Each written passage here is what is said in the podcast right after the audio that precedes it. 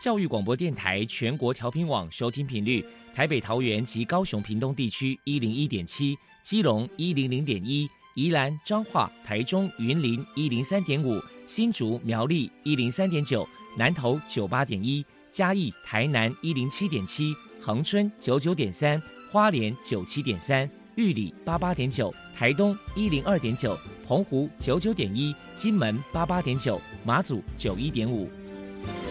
爱是包容，爱是牺牲，爱是分享，爱是服务。因为爱，特殊教育充满了无限的可能。用爱关怀身心障碍同学的未来，用心倾听资赋优异子女的心声。欢迎老师、家长、同学们，大家一起加入特别的爱这个大家庭。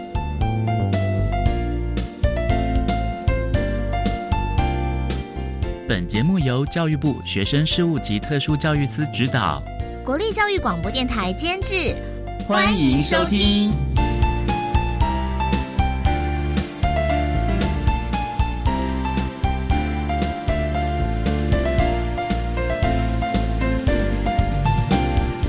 因为爱，我们在空中相会，欢迎您再度收听特别的爱，我是小莹。这个节目在每个星期六和星期天的十六点零五分到十七点播出。在今天节目中，将为您安排三个部分。首先，在“爱的小百科”单元里头，波波将为您安排超级发电机单元，为您邀请衡山基金会的主任叶崇红叶主任为大家说明精神障碍者的相处之道以及迷思的破除，希望提供家长、老师可以做参考。另外，今天的主题专访为您安排的是。爱的搜寻引擎为你邀请一所大学资源教室的辅导老师吴秀文吴老师为大家分享陪伴他关怀他谈高等教育阶段情绪行为障碍学生辅导以及支持服务的经验，希望提供家长、老师还有同学们可以做个参考。节目最后为您安排的是“爱的加油站”，为您邀请获得一百零九年教育部优良特殊教育人员荣耀的屏东县立中正国民中学资源班的邱梅芳老师，为大家加油打气喽！好，那么开始为您进行今天特别的爱第一部分，由波波为大家安排超级发电机单元。超级发电机，亲爱的家长朋友，您知道？有哪些地方可以整合孩子该享有的权利与资源吗？不论你在哪里，快到发电机的保护网里。特殊教育网网相连，紧紧照顾你，一同关心身心障碍孩子的成长。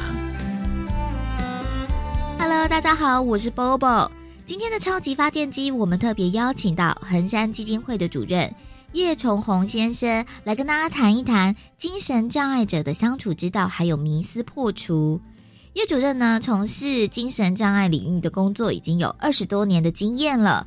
我们请教一下叶主任，如果说家里面有精神障碍的成员，在家庭相处或者是父母教养上，该注意哪些事情呢？大致上的注意情况就是，第一个一定要稳定的定期回诊，还有服药哈，这是最基本的部分。因为精神障碍者哈，其实有时候最常发生的情况就是常常觉得自己。出院了，回归社区了，那我是不是就好了？那不再需要服药了哈？那我想这是一个比较常见的一个没有那么正确的思考方式了哈。那定期的服药哈，长期这样服药下来，并不会对这些个案有产生任何的伤害，反而可以降低他重复发病的几率。因为精神障碍者哈，其实他发病越多次，他的功能障碍哈会损伤的越多，到最后可能只能恢复到原本发病前的百分之四十所以我们越降低发病的次数哈，是对这个个案的功能的恢复哈是越好的。那也就是说，如果你只有发病一次，或许你的功能可以呃恢复到像你生病之前的状态百分之百也说不定。那当然这是视个案而定啊，只是。我们有统计，就是说，基本上你发病的次数越多，你的功能下降程度会越多。所以，第一个最主要的首要项目就是定期回诊，然后规律服药。再来一个是跟父母的相处上，哈，因为大致上的精神障碍者如果有父母的话，都会同住。那可能有时候就是会因为长期相处久了，偶尔难免会有一些小小的冲突。冲突的时候，我们会建议。呃，有一些状况会是需要立刻解决，但是当你有出现冲突情况的时候，我们会建议稍微冷静一下，暂时分开，不要在当下双方都情绪激动的情况下，哈，呃，讲任何情绪激动的话或任何情绪激动的动作，哈，这个我想是避免双方有一些更进一步冲突最大的一个。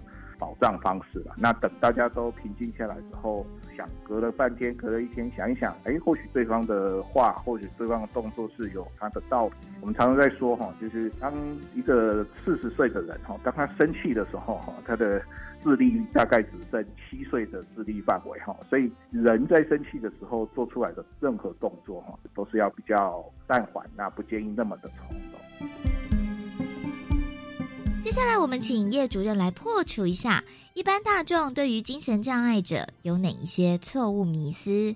这个精神障碍哈，最近最常见到的就是郑捷的杀人案，还有一个小灯泡杀人案的这个状况哈。到最后，可能一经过媒体的报道哈，就会让社会大众有一个哎，精神病患就会等于杀人犯，就是等于会犯罪哈。事实上。呃，我服务这个精神障碍者大概二十年左右，其实几乎大部分百分之九十九的精神障碍者都是非常可爱，而且他怕正常人多于正常人怕过他们，所以事实上他们大部分都是很温驯，而且是会感觉备受歧视的一群，所以这个部分我会建议社会大众可能不要。只听信媒体的一部分的一个，就是认为，哎，新闻报道怎么样怎么样子，等于精神病患就会等于杀人。那我想这部分这样子的一个媒体的错误的连结，哈，会让精神障碍者在社会上被接受的程度是越来越可能不被接受。呃，我从事精神障碍服务呃二十年左右，精神障碍者其实大概有百分之十到二十，他可以回归社区，甚至找到工作。但是他们找到工作的过程里面，其实也是备受艰辛，呃，备受困扰。所以我会建议社会大众可以用更开阔的心胸来接受这些个案。其实他们更希望得到更多的服务、更多的帮忙，甚至有时候你一个轻轻的问候，对他而言都是一个很大的感动哈。而不会是像新闻媒体上报道的，好像得了精神疾患就会等于杀人。这个如果我想是一个非常错误的一个迷失啦。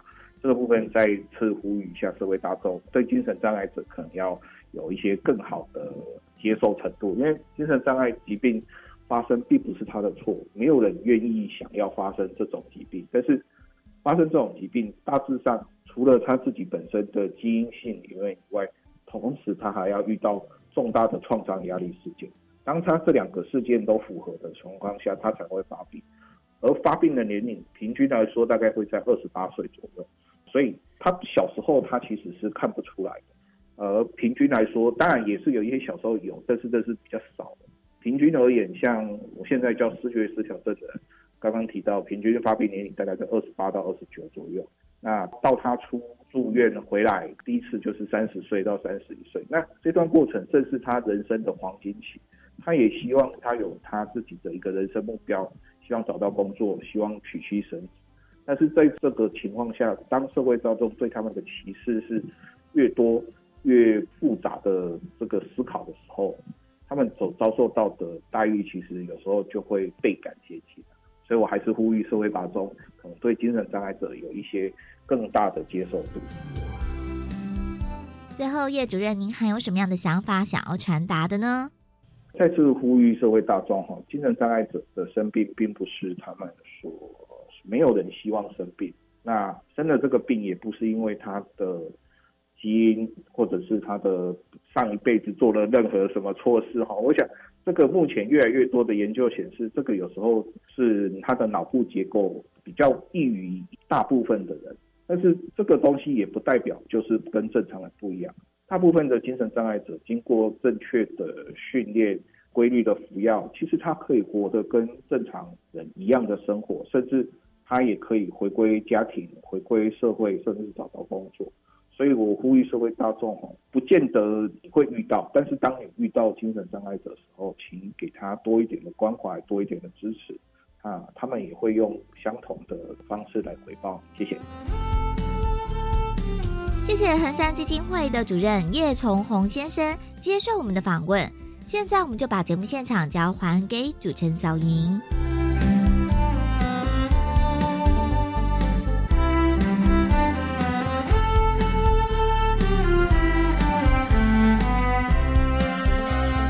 谢谢衡山基金会的叶崇红主任以及波波为大家介绍了精神障碍者的相处之道以及迷思的破除，希望提供家长老师可以做参考喽。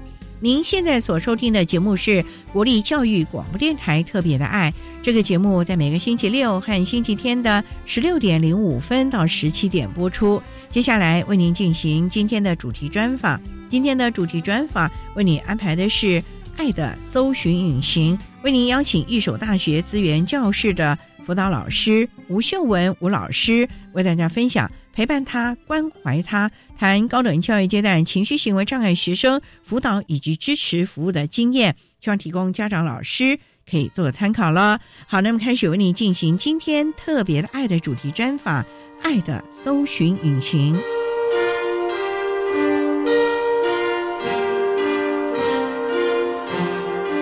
爱的搜寻引擎。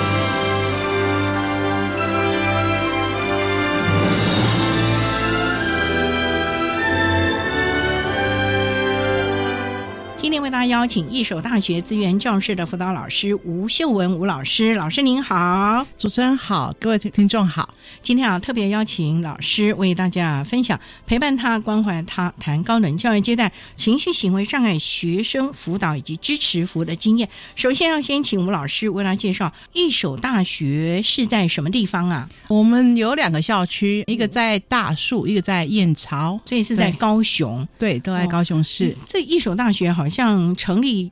不是很久，三十年的，对对对，它跟那个游乐区那个是有关系啊。对，我们是个集团，学校成立了三十年，目前呢有多少的系所啊？大概四十几个系所，当初一成立就是大学喽。一开始是工学院，之后才变更成一所大学，所以早期应该是以工科为主了。对，我们以理工科的系所为主。哦，那现在呢？现在是医学院区的系所比较多，还有医院嘛？对，我知道有个什么医大医院嘛？对对，也是你们的嘛？对，所以整个系所是蛮多元的咯。对，横跨文理工。各个方面的了哦，那全校大概有多少学生啊？大概有一万四千多人，哇，这么多！对，哇，那学校够大吗？够大，很大哦。学校两个校区要怎么样的来上课呢？一年级的学生哈，因为我们想要让他可以跟校本部有更多的连接，所以我们一年级的学生目前几乎都在校本部上课。那会有一天大概会回医学院上课。到二年级之后就会回归到医学院去，所以目前这样的方式会觉得他们跟两边的校区的连接性比较好一点。您讲的是指医学对。院这个部分的同学了，可是我们还有其他的院系啊。对，其他院系的，我们现在目前校本部大树这边是以理工、语文、传社学院跟管理学院的学生，医学院呢就在燕巢校区这边，通识课程教授应该没那么辛苦，两边跑吗？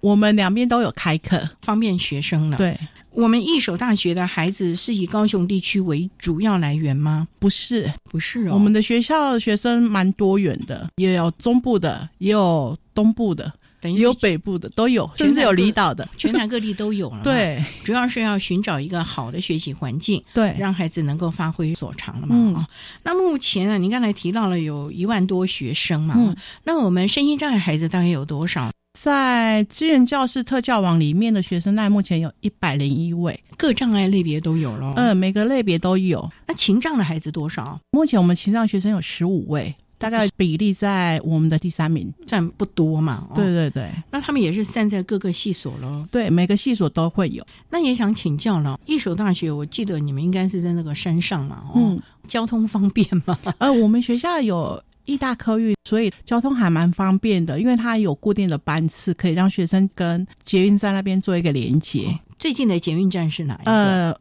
高铁站那一站，交通算是蛮方便的啊。那学校学生都要住宿吧？学生如果住高雄市，有的会选择坐大众捷运来学校，有的学生会觉得住学校比较方便，他也可以跟同学连接。如果要在外头租房子，方便吗？大部分学生会喜欢住在大社区，那边有很多其他学校学生也都会租房住在那边，像树德科大的。生活机能比较方便啊。对我们一所大学在山上，那生活机能还算好吧？学餐够不够啊？够，而且学生早上、中午上课的时候会吃学餐，那晚上他们有的会去夏皮莫那边吃饭，所以也就是有不同的选择。蛮多元的，听起来就蛮羡慕的啊。好，我们稍待要再请一手大学资源教室的辅导老师吴秀文吴老师，再为大家分享高等教育阶段情绪行为障碍学生辅导以及支持服务的经验。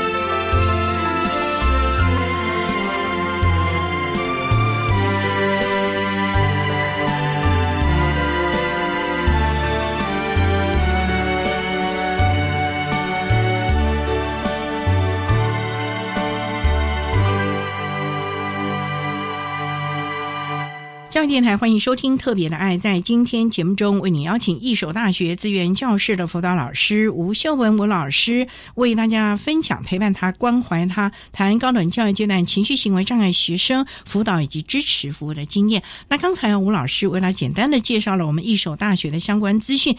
那想请教吴老师，从事我们资源教师辅导的工作大概多久了呢？大概四年半。您主修的是特教还是辅导？我比较特殊，我是护理系毕业的。护理系，那刚刚好啊，因为我们孩子也需要来做一些，尤其健康卫教。对，当初怎么会有这样的一个机缘呢？嗯不会走临床啊，或者社区呢？因为已经走了很久一段时间的临床，那也接触了早疗方面的孩子，那觉得大专校园这边有机会进到学校做这一方面的工作。早疗是小朋友呢，对，一手大学是大学生，对。哎，光是那个身体的大小就就。有很大的落差，嗯。然后心理年龄啊，能适应吗？我喜欢挑战自己。也可以用您的护理的背景，跟孩子们提供更多可能在个人卫教方面了。嗯诶，那我们一所大学目前大概有几位辅导老师啊？呃，目前我们有四位，哦，都什么背景啊？有社工师，也有特教人员。所以蛮多元的，提供相关的服务啊。那也想请教，像我们情绪障碍的孩子，最重要就是我们很担心他的一些情绪行为了。针对我们一所大学情障的孩子，你们会在刚刚知道。录取他的时候，就会跟他联络了吗？会不会让他先来看看这个环境啊？我知道他们确定已经入学，我们会跟孩子家长联络，也会跟高中端那边的老师联系，了解孩子在高中端的时候大概是做怎么样的服务，孩子的个性大概是什么样。目前一手情障的孩子大概都一些什么样的类别啊？因为我们知道情障其实蛮多的，对，情障的类别很多。那我们情障的学生的类别也真的很像，我手上的就有忧郁症的，忧郁症的学生会比较会有一些戒心。戒心哦，对其他人，对对对，那你要跟他博感情就不得了了啊！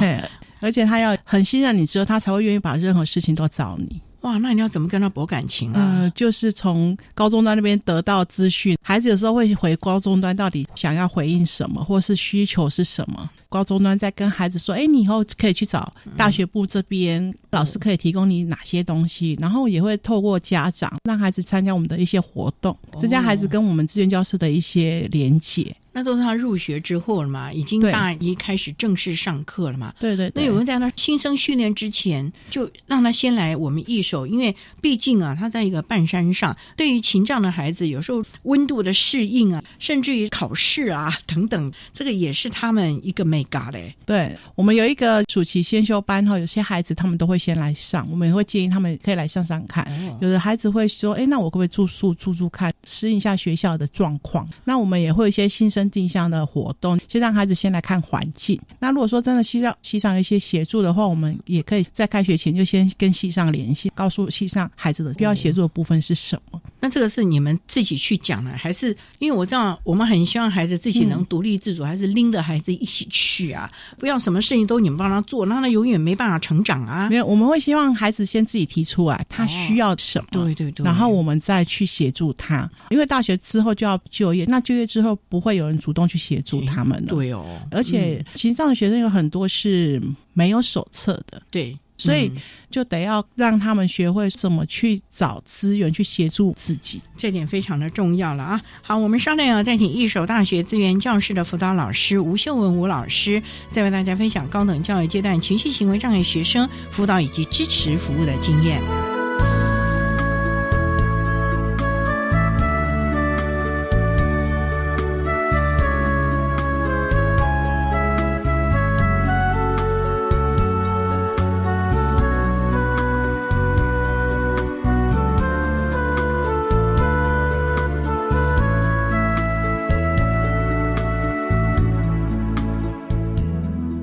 各位听众朋友，大家好，我是一百一十一学年度身心障碍学生升学大专校院甄试承办学校国立中央大学教务处招生组的组长王友胜，在这里跟大家说明一百一十一学年度身心障碍甄试的重要日程。我们会在一百一十一年一月十七号寄发准考证，学科考试的日期是在三月二十五号到三月二十七号，数科考试的日期是在。一百一十一年的三月二十八号寄发成绩单的日期是在一百一十一年的四月二十五号，网路选填志愿是在一百一十一年的五月四号上午九点开始，到一百一十一年的五月十一号下午五点。这边也再次提醒大家，选填完成以后，请务必要按下确认键。统一分发的结果会在一百一十一年五月十九号上午十点在网络公告，我们不会再另外。寄发通知单，录取生如果要放弃录取资格，一定要记得在一百一十一年的六月二十号前向本真市委员提出放弃。以上各位有任何的问题，都欢迎向国立中央大学教务处招生组洽询，电话是零三四二二七一五一转五七一四八到五七一五零，谢谢大家。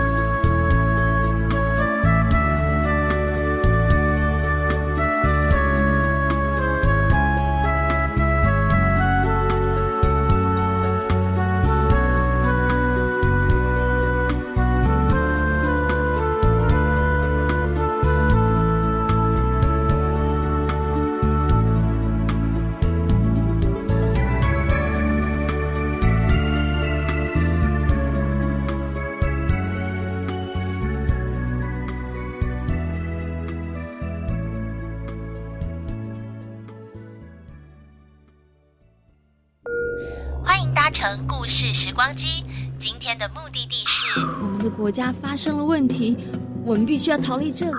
讲什么悄悄话啊？别怕，躲在我后面。那个男人已经超过六十岁了，我不可能嫁给他。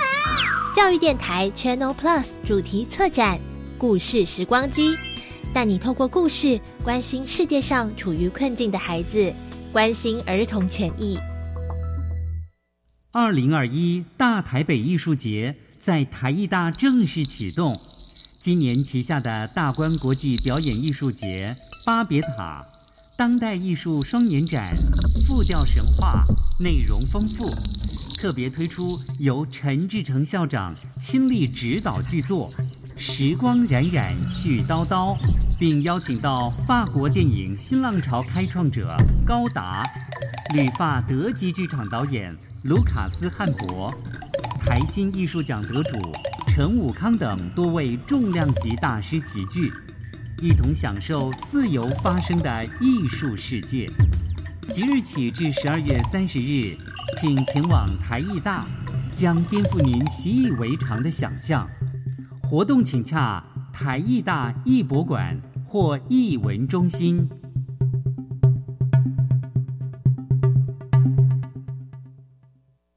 管那么的水，罗嘎西木啊！大家好，我们是欧开合唱团。您现在收听的是教育电台。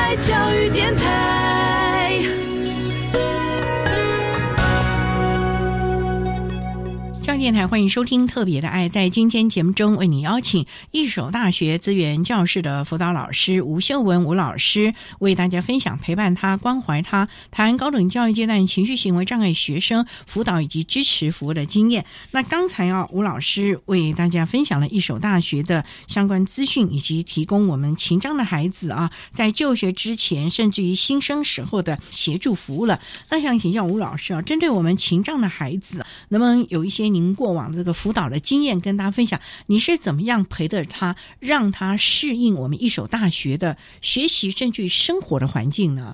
像我们在一年级入学的时候，希望他可以信任我们，愿意跟我们互动，所以在一年级的时候，我们就会办理一些聚餐的活动，可以让他们最直接，我来吃个午餐，然后跟老师可以谈个话，利用这样的方式。让孩子愿意加入我们，那也透过跟家长的联系，请家长督促孩子可以参与我们一些活动。因为像我们的孩子当初，我们有一位忧郁症孩子，他是。家长已经剩爸爸在而已，他那时候就因为妈妈不在，所以引发了他的一些疾病。他很依赖高中端到大学端，他还是在依赖高中端，所以还是常常回他的高中学校。对，所以他的高中段老师就有跟我们回复，他是这样的状况，我们也可以做什么样的协助。那我们也跟高中端老师讲，哎，你可以请他回归来大学部这边寻求资源。慢慢的，孩子慢慢愿意接受我们，也愿意参加活动的时候，我们有时候甚至会孩子如果住在我们要办。办户外活动的地方，我们会邀请他。哎，你来，我你就可以顺便回家，哦就近。他是住校了吗？对，他是住校啊。他住校期间还要跑回他高中的那学校。对，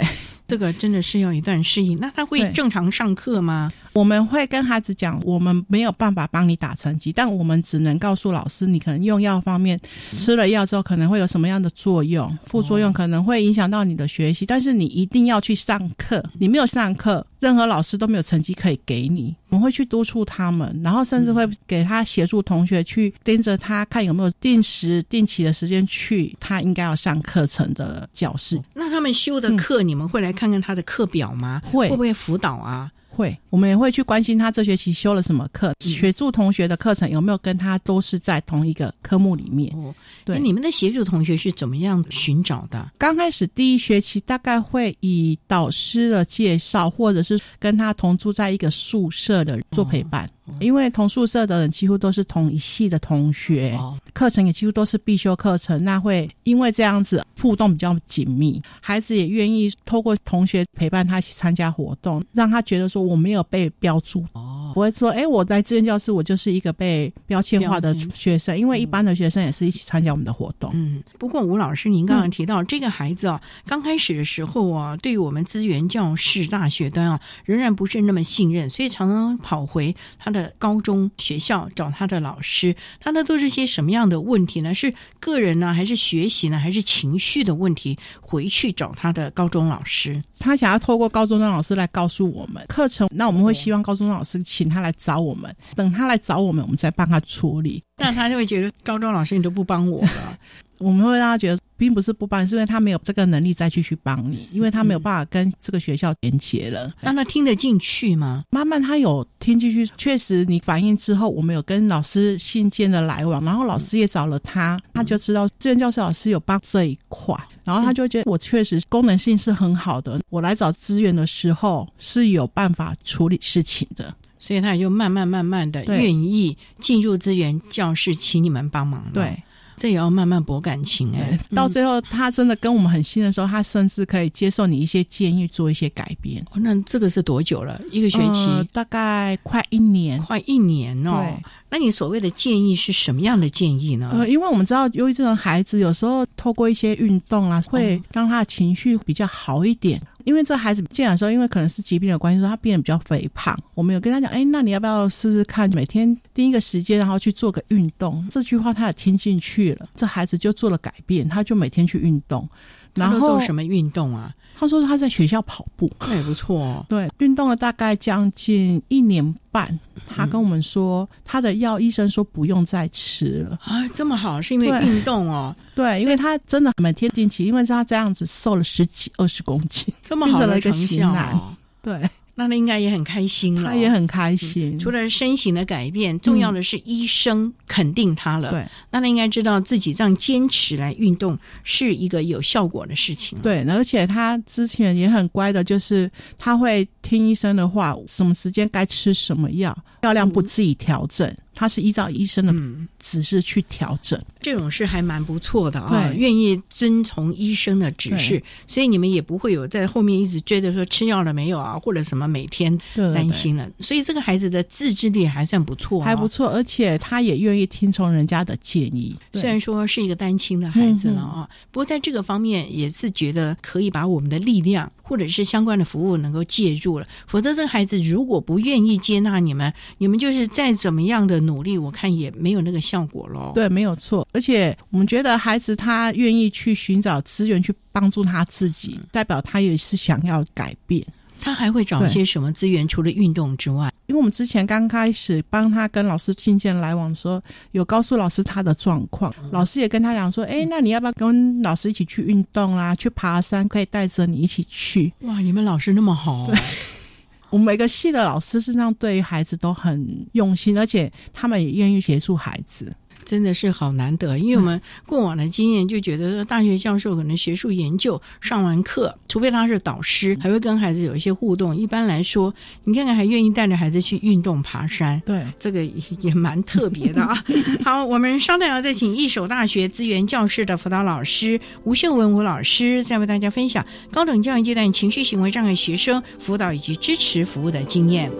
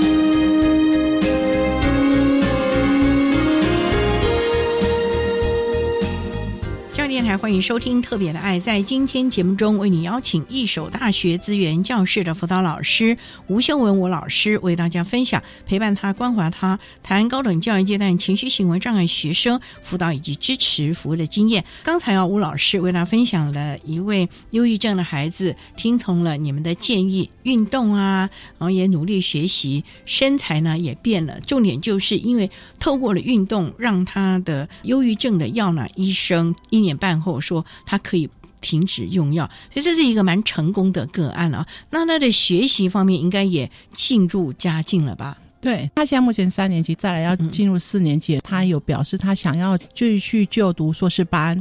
那我们也提供一些资讯给他，那也请他可以跟导师讨论，他可能可以往哪一个方向走。之前也有请一些学长回来教导他硕士班的资料，可以准备什么样的资料？这样哦，你们还特别请学长回来指导啊？那可见他的成绩其实还算不错了。他的成绩是上一年级时候比较不 OK，但是后来有比较好了。他也知道他这样的状况是有在进步中，那他也愿意做一个改变。因为那时候有一阵子，因为跟父亲的关系没有很好，我们那时候就是辅导他跟父亲之间的互动。他是怎么样？是觉得你管太多吗？不是，他是觉得爸爸有了陪伴者了。哦，他觉得爸爸跟陪伴者太好了，真不管他们了，所以他的情绪压力很大。他也愿意跟我们谈，然后我们跟他讲说，你可以站在爸爸的角度为爸爸想一下，将来你们都长大了，那爸爸一个人的，他还是需要有人陪伴。这样的方式，你慢慢跟爸爸嫌隙就不会那么大。他也愿意用这样的方式。现在亲子的关系有比较好。您说还有另外一个比较强迫症的孩子，对对对，能不能为大家来分享？啊，这孩子那时候因为我接他的时候已经二年级了，同事们在讲这个孩子很少出现，很少出现，对，很少到资源教室，对对对，连班上都不去。几乎没有在资源教室看过这个孩子。哦哟，那你怎么样去找到他那我就用电话一直 call 他，然后我说：“哎，老师想要见见你，因为老师刚来，想跟你认识一下。”那一接你电话哦。对他后来就有电话，透过以前的资料了解说，这个孩子就是他压力大的时候，他会有一些强迫行为，例如说一直强迫自己去洗手。一直强迫自己去检查的东西，可能书包要检查很多次，他才有办法出门。那我们后来针对这孩子，发现他喜欢一些运动，比如说打篮球、跑步这一类的。因为我们学校有篮球比赛什么，我们就会带着他们一起去看，一起跟篮球队呐喊啊，然后去加油啊。那这孩子就觉得说，我在学校不只是读书，我可以接触到我很喜欢的运动。然后我们也会鼓励他，哎，你也可以去参加一些比赛，篮球比赛。他喜欢跑步。因为篮球比赛得要有队，篮球比赛就比较没有办法。但是你可以去跑步，可以参加马拉松什么的。哦，对，你可以从短程慢慢跑，经由这种竞赛得到一些成就感，孩子就会觉得我还是有用的。哦，体适能也增加了啦。对，也增加了，而且他在成绩上一直都只是算很普通的孩子，可能连奖学金都很难拿得到。后来我们鼓励他，你要不要试试看这学期的课程不要求那么满。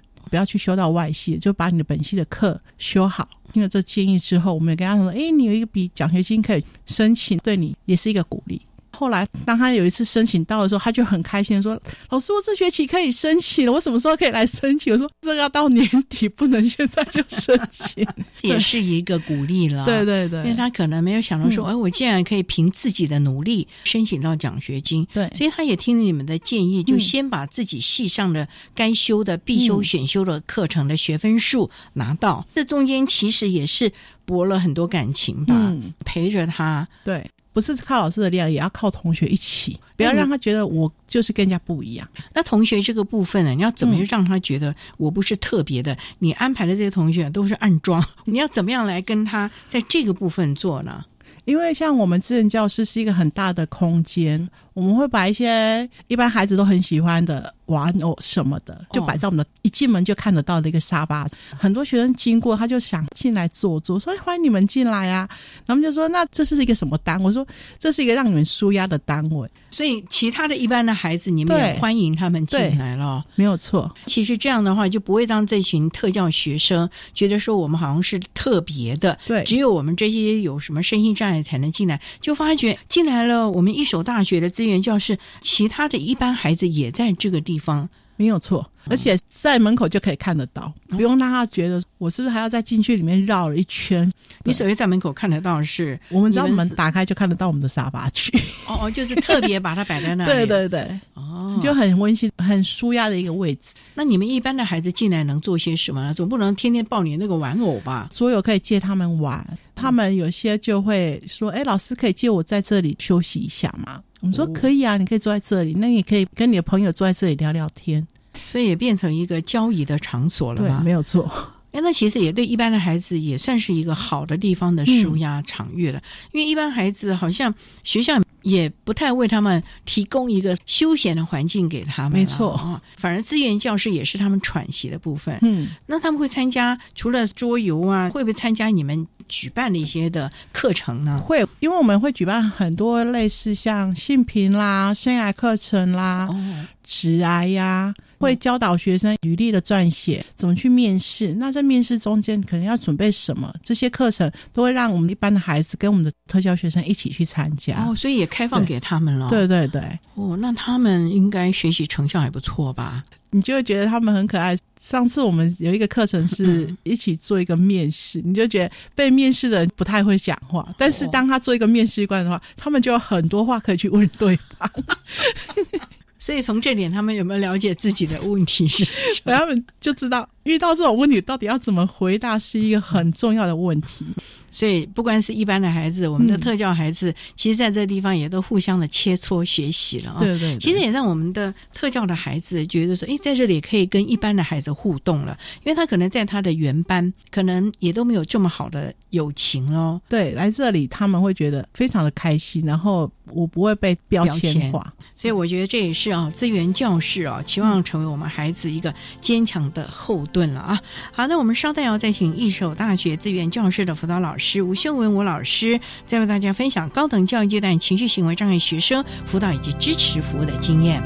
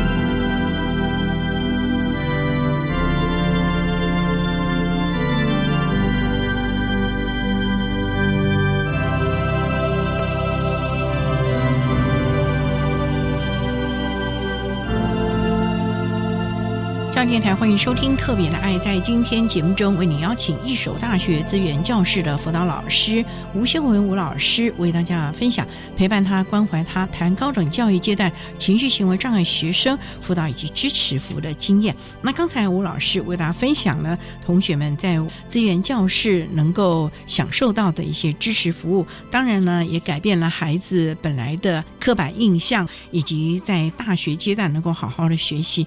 不过，我们也知道。其实，在孩子学习的过程当中，除了我们的教育体系之外，家长也是一个很重要的伙伴。刚才你也提到了，有个孩子跟他父亲的关系本来不是那么的融洽，经过你们的开导，让孩子能够转变心境。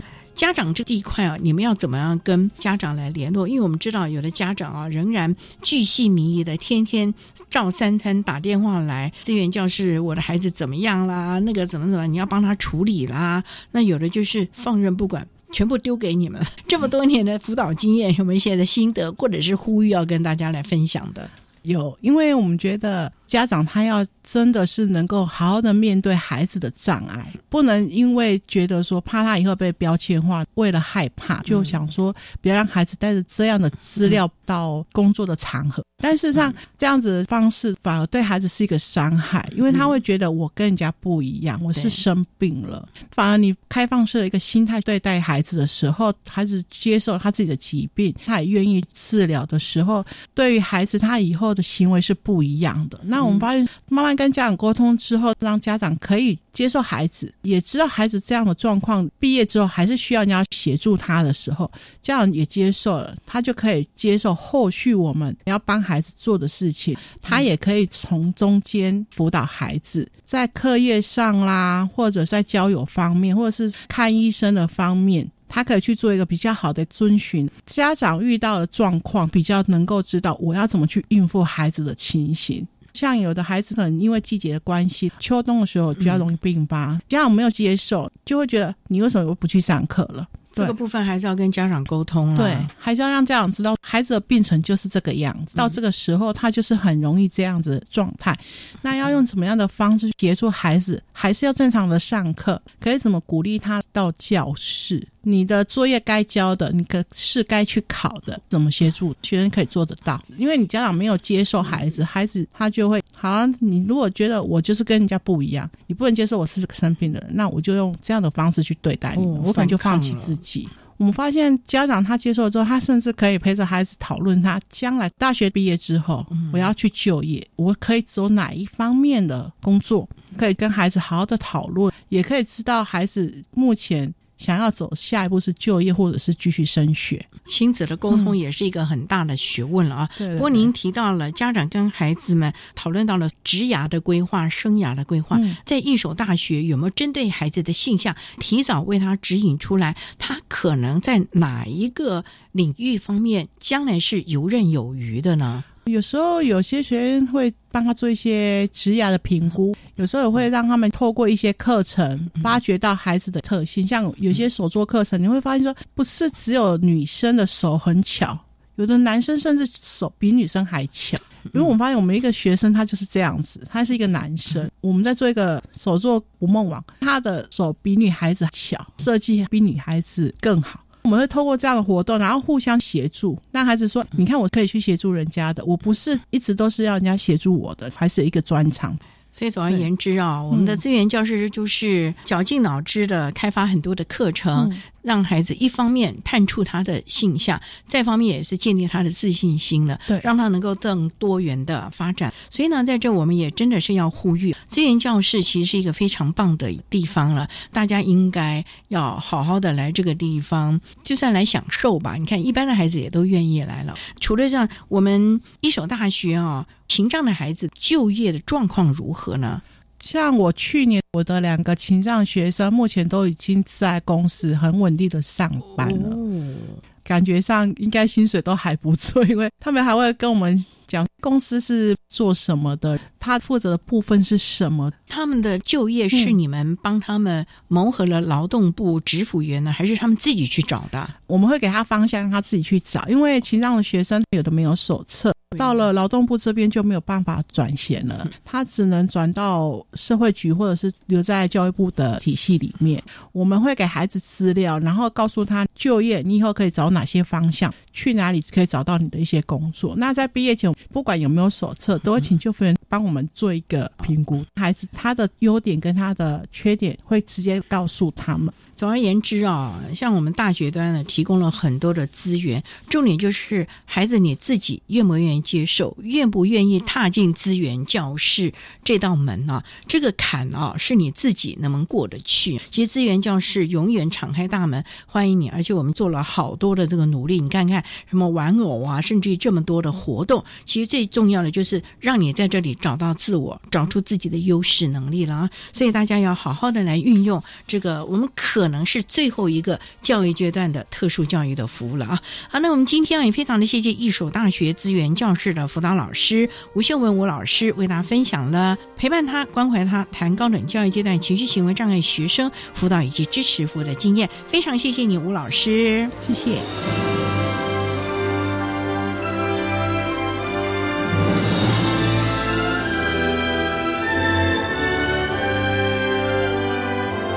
谢谢一所大学资源教室的吴秀文辅导老师为大家分享了高等教育阶段情绪行为障碍学生辅导以及支持服务的经验，希望提供家长、老师还有同学们可以做个参考喽。您现在所收听的节目是国立教育广播电台特别的爱节目，最后为您安排的是爱的加油站。为您邀请获得一百零九年教育部优良特殊教育人员荣耀的屏东县立中正国民中学资源班的邱梅芳老师，为大家加油打气喽！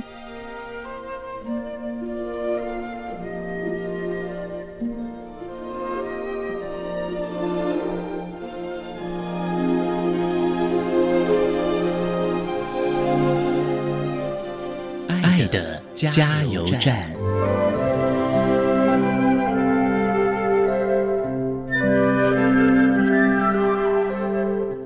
位听众，大家好，我是一百零九年度教育部优良特殊教育人员，目前任教于屏东县立中正国民中学资源班的邱梅芳老师。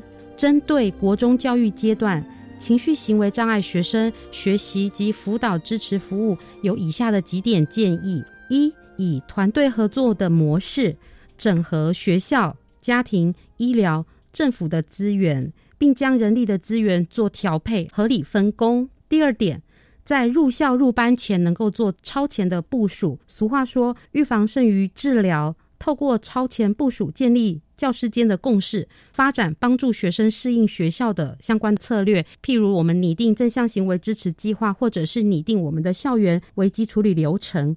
三、建立接纳友善的班级校园的环境，营造有安全感、有归属感的校园。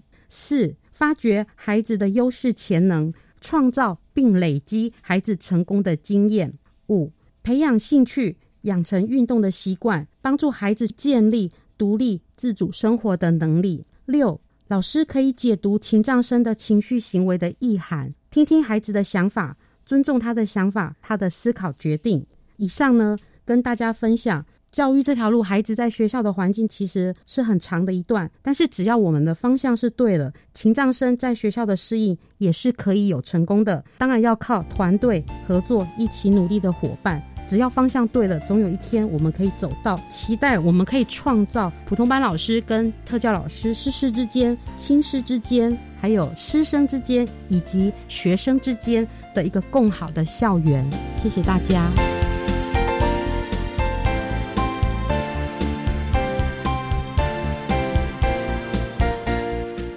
天节目就为您进行到这了，感谢您的收听。在下个星期节目中，为您邀请获得一百一十年教育部优良特殊教育人员荣耀的桃园市平镇区中贞国民小学资源班的黄生雅老师，为大家分享一步步慢慢来，谈国小教育阶段情绪行为障碍学生教学以及辅导的策略，希望提供家长老师可以做个参考喽。